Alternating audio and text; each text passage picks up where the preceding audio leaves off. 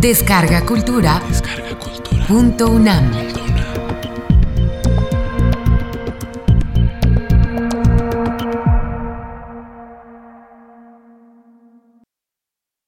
Introducción a la bioética. Conferencia impartida por el doctor Gustavo Ortiz Millán el 2 de mayo de 2012 en el aula magna de la Facultad de Filosofía y Letras de la UNAM. Primera parte. Pensemos primero en cómo usamos el término moralidad. Básicamente lo usamos de dos maneras. La primera es descriptiva, es decir, cuando nos referimos a los códigos de conducta de una sociedad, de un grupo, una religión, por ejemplo, o incluso de individuos. Es decir, así usamos el término moralidad, para referirnos a eso. Y así, por ejemplo, hablamos de la moralidad cristiana, y entonces hacemos una descripción de qué es la moralidad cristiana, o de la moralidad de los nazis, o de la moralidad en la Grecia clásica. Entonces ese es un uso meramente descriptivo. Pero hacemos uso del término moralidad en un sentido normativo, para referirnos, por ejemplo, al código de conducta que, bajo determinadas condiciones, debe seguir cualquier agente racional. Cuando se afirma, por ejemplo, que cualquier agente que esté en una circunstancia determinada debería hacer X. Por ejemplo, decimos, toda persona que tenga animales domésticos debe cuidarlos. O, para poner otros ejemplos, alguien puede decir, es inmoral que la gente consuma carne de animales si sabe que estos se produjeron en contextos de producción intensiva donde los animales sufren. Y todos entendemos a qué se refiere y cuáles son las razones.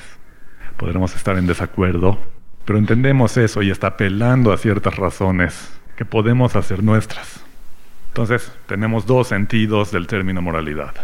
Uno descriptivo y uno normativo. Uno que dice, debes de hacer X si quieres ser moral.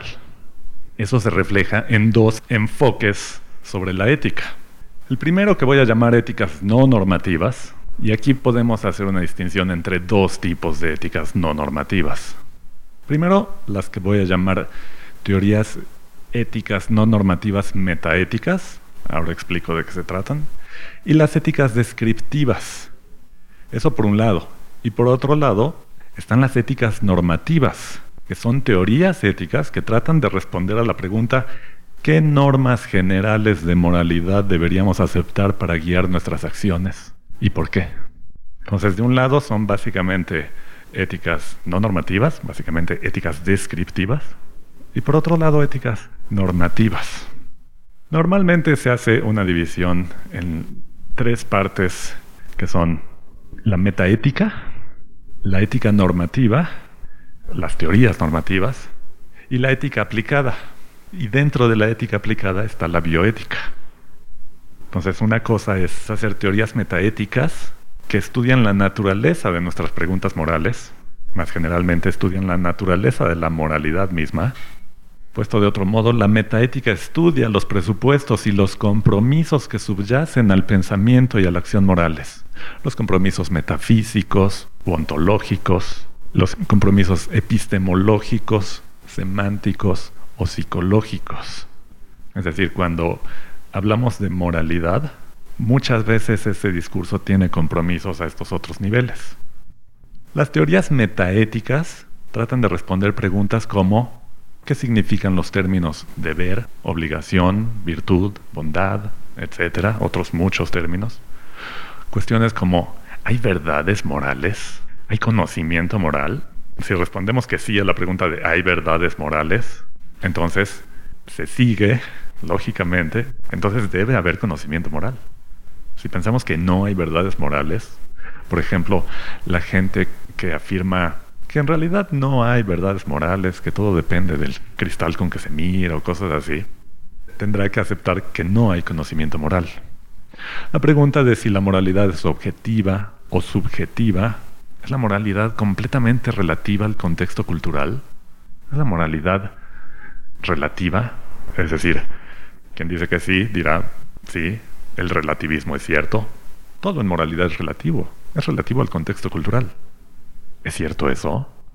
Si ustedes creen en los derechos humanos, por ejemplo, entonces no pueden creer eso, porque los derechos humanos no son relativos.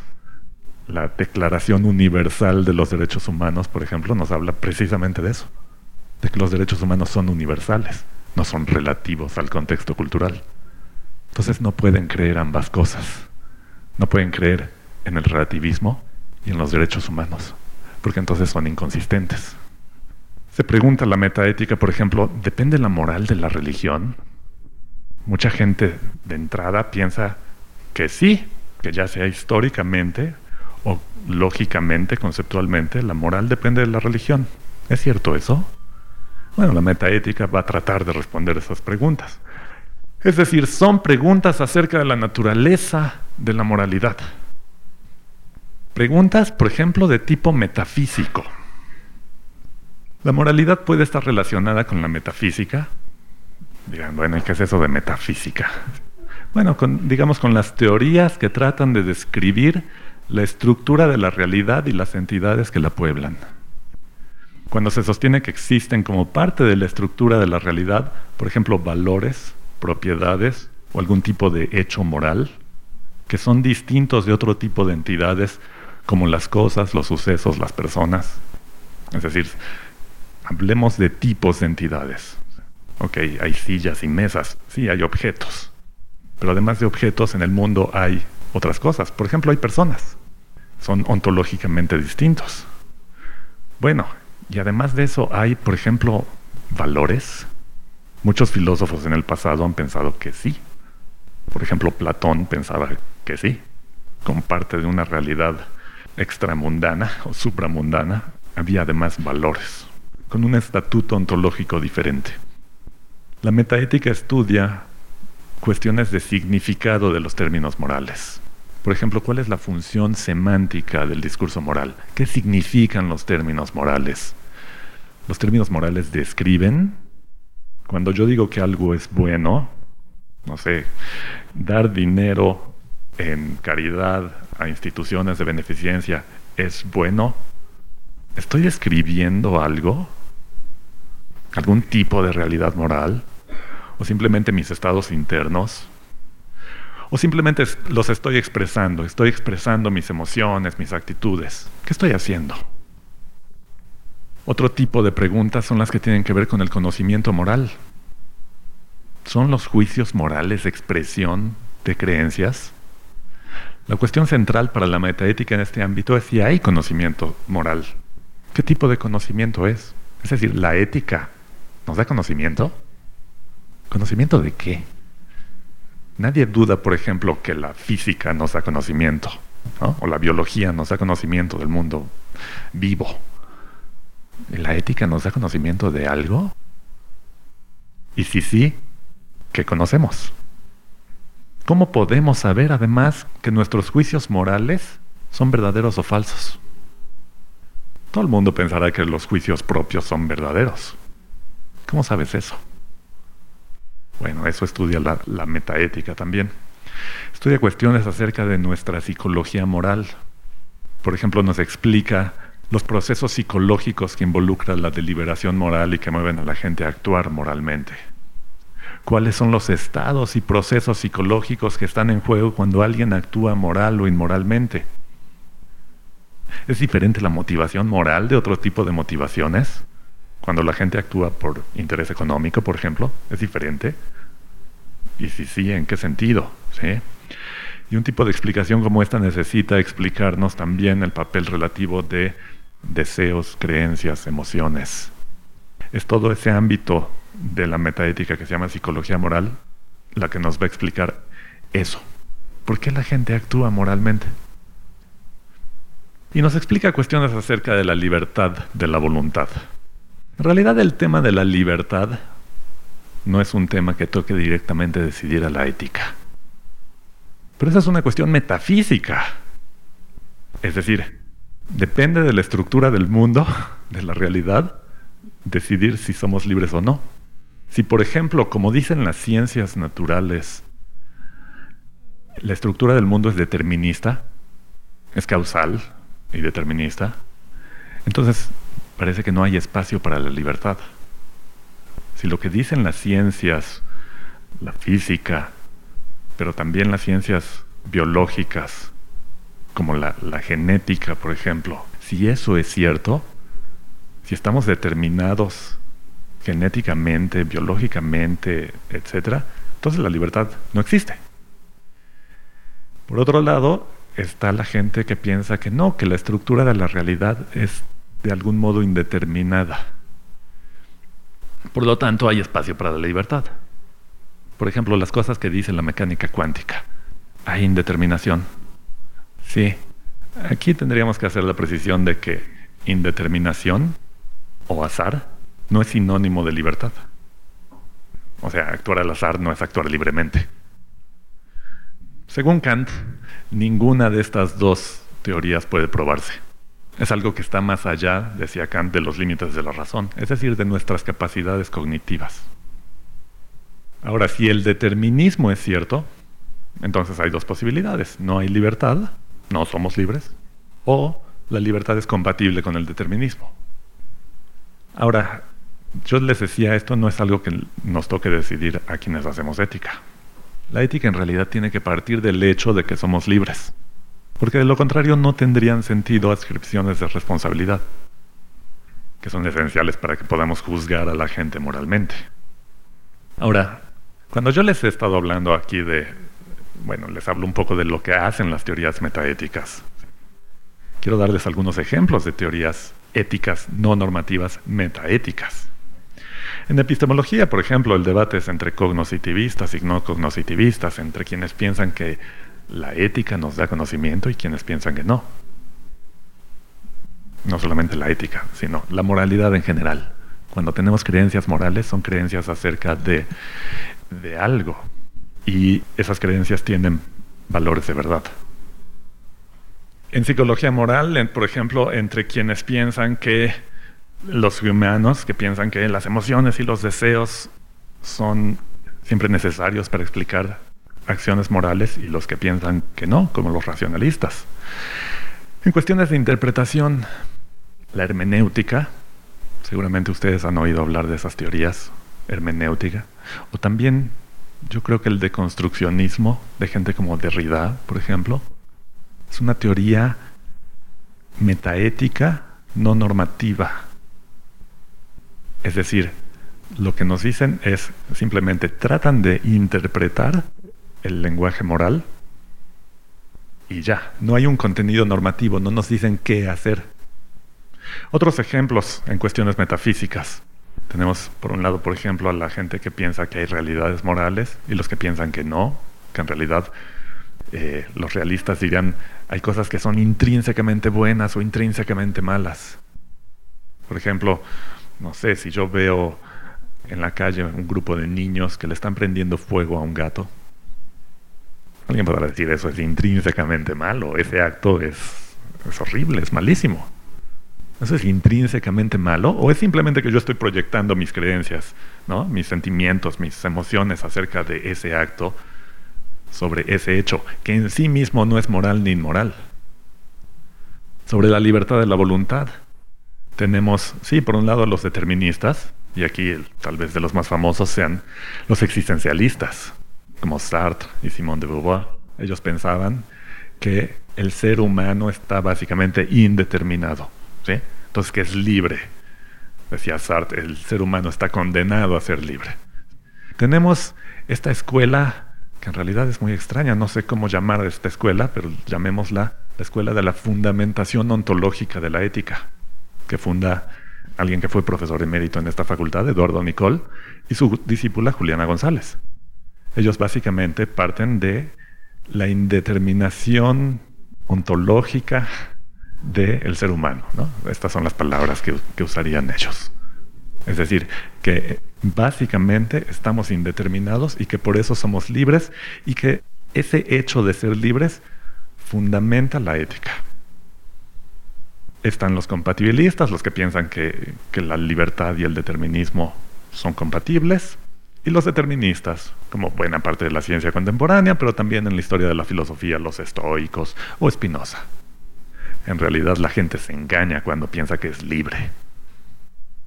Todas estas teorías son teorías éticas no normativas.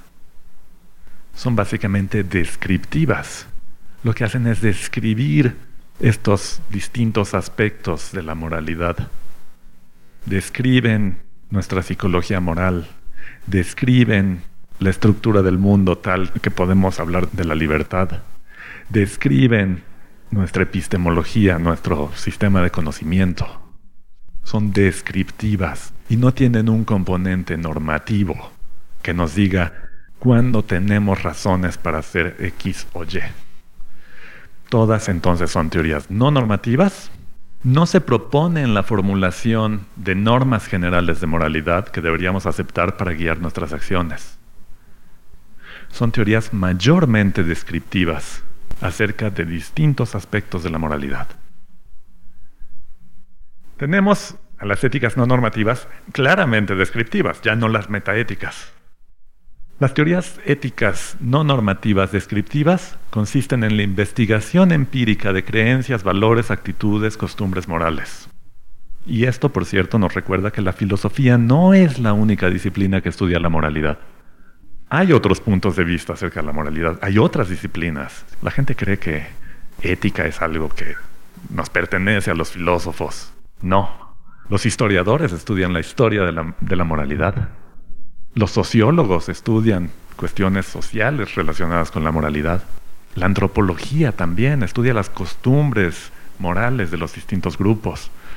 La psicología del desarrollo, Esa gente que estudia, por ejemplo, cómo los niños desde muy pequeños van adoptando creencias morales. Esos son los psicólogos del desarrollo. ¿Cómo adquirimos a través del tiempo creencias morales, nuestros juicios eh, valorativos morales? cosas como lo que hacía Piaget. La biología evolutiva también. Hoy en día la biología está estudiando las bases biológicas de la moralidad. La moralidad es un fenómeno muy complejo que no nos pertenece solamente a los filósofos. Estas disciplinas nos ayudan a determinar qué normas morales se expresan en códigos profesionales, por ejemplo, en políticas públicas, en la vida moral de una comunidad, etcétera hacen un estudio descriptivo de estos códigos, de políticas públicas, etcétera, y nos dicen, estas son las creencias morales que se expresan en ellos. Un ejemplo de una teoría claramente descriptiva acerca de la moralidad, la sociobiología, que formuló en 1976 Edmund Wilson. Él decía, ha llegado el momento de retirar temporalmente la la ética de manos de los filósofos a fin de biologizarla. Él decía, miren a los filósofos. Los filósofos nos dan unas teorías que se contradicen. Es decir, cualquier cosa que diga un filósofo, va a haber otro filósofo que diga exactamente lo contrario con tan buenas razones como las del otro. Esta gente nunca se va a poner de acuerdo. Entonces, ¿le vamos a hacer caso a esta gente? ¿A estos filósofos? Por favor, esto no parece una disciplina seria. Es tiempo de que tomemos la ética nosotros los científicos y sobre todo los biólogos y mostremos, como él quería, investigar las bases biológicas de las conductas sociales de animales humanos y no humanos. Esto obviamente incluye el comportamiento moral. Bueno, entonces esta gente decía, mira, yo les voy a mostrar cómo a través del proceso de evolución evolucionaron ciertas normas de comportamiento que finalmente se convirtieron en normas morales. Es decir, las normas morales tienen una base biológica. Entonces, olvídense de lo que dicen los filósofos, aquí está la nueva ética. Pero es básicamente una ética descriptiva. Ahora, si nosotros pensamos eso, si nosotros pensamos que podemos hacer una teoría descriptiva como la que nos dan las ciencias, una teoría descriptiva de la moralidad, o lo que podemos llamar la naturalización de la moralidad, solamente si adoptamos esta concepción descriptiva, podemos pensar que la ética es una ciencia. Solo así solo aceptando el tipo de cosas, por ejemplo, que dice Wilson o que dicen los sociólogos o los historiadores de la moralidad. Las ciencias son disciplinas que buscan describir, explicar y predecir fenómenos, pero que carecen de un carácter normativo, como el que sería distintivo de teorías éticas normativas. Cualquiera que sea su concepto de ciencia, podemos tener distintos conceptos de lo que es una ciencia, pero yo creo que todos tenemos que aceptar que la ciencia no pretende ser normativa. Bajo ningún concepto de ciencia me parece que la ciencia tiene este componente normativo como el que es propio de la ética. Es decir, la ciencia no pretende ser normativa con respecto a su objeto de estudio, en el sentido de que el fenómeno estudiado deba seguir ciertas normas que lo guíen o le digan cómo debería de comportarse. Las ciencias no hacen eso. La física no le dice a la realidad, no, no, no te comportes de este modo, deberías de comportarte de este otro. Diríamos, esto es mala ciencia. O si la biología pretende hacer eso, o la química, o lo que sea, eso es mala ciencia. Si nosotros creemos que la ética es normativa, entonces se sigue que la ética no es una ciencia. No tenemos que decir que es una ciencia para ponerle en un pedestal y decir, ah, es importante. Si favorecemos entonces un enfoque normativo de la ética, esta no puede ser una ciencia. Si favorecemos un enfoque normativo acerca de la filosofía en general, entonces la filosofía no es una ciencia. La razón es muy sencilla, simplemente que las ciencias no tienen este carácter normativo. Les doy otro ejemplo más de, de teorías éticas no normativas descriptivas. La ética postmoderna nos dice, no hay razones morales absolutas. Es decir, sostienen un relativismo cultural moral. Rechazan las grandes teorías éticas normativas y dicen, llegó el tiempo de deshacernos de todas estas grandes teorías normativas y en realidad no hay más autoridad que la del individuo. Esto suena muy bien. A ver, vamos a hacernos cargo de esta idea. Primero que nada, su enfoque es básicamente descriptivo. Y son esto que yo voy a llamar antiteóricas. En el sentido de que piensan que no necesitamos teorías normativas que nos digan qué deberíamos hacer. La ética no está para eso. Simplemente la ética va a ser una descripción del modo postmoderno que tenemos de vivir. ¿Qué quiere decir eso? Vamos a hacer una descripción y lo explicamos. Pero la ética no le va a decir a la gente, tú deberías de hacer esto, deberías seguir tal código de normas. No. Entonces la ética postmoderna también es una teoría no normativa descriptiva. Entonces como que ya vamos teniendo claro cuáles son las teorías que entran bajo esta categoría. Por un lado, las teorías no normativas metaéticas. Por el otro lado están las teorías científicas descriptivas. Eso está de un lado. Del otro lado está lo que podemos llamar éticas normativas, las teorías normativas tratan de contestar la pregunta socrática acerca de cómo deberíamos vivir. El primero que propone una ética en sentido normativo es ni más ni menos que el padre de la ética, Sócrates. Es decir, estas teorías estudian y proponen principios con los que deberíamos guiar nuestras vidas morales. Muchas de ellas han tratado de desarrollar métodos con los que podamos contestar todas las preguntas morales específicas que tengamos en nuestras vidas diarias. Son teorías, básicamente, en el sentido de que simplifican y sistematizan nuestros juicios y prácticas morales preteóricas. Estas teorías deben darnos un mejor entendimiento de esas prácticas y en muchas ocasiones revisarlas y juzgarlas. Parte de la intención de formular teorías morales ha consistido en la pretensión de que estas teorías puedan ayudarnos en nuestras vidas prácticas a tomar mejores decisiones. Esto hay que subrayarlo porque esto es el componente normativo. Se trata de que la ética nos ayude a tomar mejores decisiones. Algo que las otras teorías no tienen modo de hacer porque son no normativas. Las otras simplemente describen y dicen, así es, la realidad moral, así es el mundo moral. Estas en cambio dicen, no, mira, yo te voy a dar ciertos criterios, ciertas guías para que tú puedas actuar moralmente y puedas tomar mejores decisiones. Así las teorías morales no solo hacen una descripción de nuestras vidas morales, no solo las explican, sino que también tienen un componente prescriptivo o normativo, con el que pretenden ayudarnos a guiar nuestras vidas morales. Esa pretensión no la tienen las otras teorías. Las teorías existencialistas, por ejemplo, algo completamente ajeno al existencialismo es eso. El existencialismo te dice, mira, tú eres libre. Y bueno, ¿y qué hago? Como eh, hay un famoso caso que cuenta Sartre en su libro El existencialismo es un humanismo, dice, bueno, viene un chavo que me pide consejo y me dice, ¿me quedo a cuidar a mi madre enferma o me voy a la guerra a defender a mi país? Estoy en un dilema. ¿Qué hago? ¿Qué le responde Sartre? Eres libre. ¿Y qué hago con eso? Es decir, no nos da ningún contenido normativo, ¿no? Nada más ajeno a la, a la filosofía de Sartre que decir, sí, haz X o haz Y, ve a cuidar a tu madre o ve a la guerra. No, de eso no se trata la ética, decía Sartre. Eso es un enfoque no normativo de la ética.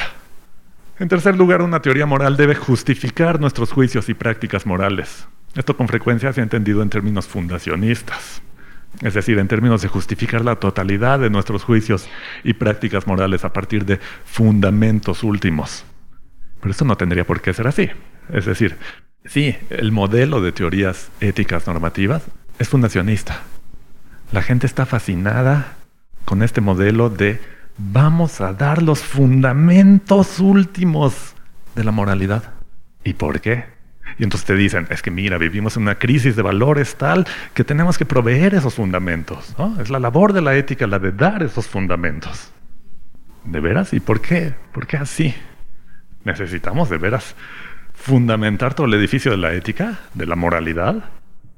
Creo que hay razones para sospechar de eso y para sospechar de los fundacionismos en general. ¿Eh? No sé por qué a los filósofos les encanta hablar de la fundamentación, como que es una cosa muy profunda. No tiene por qué ser así. Es más, nos remite esto o nos compromete a modelos teóricos muy sospechosos.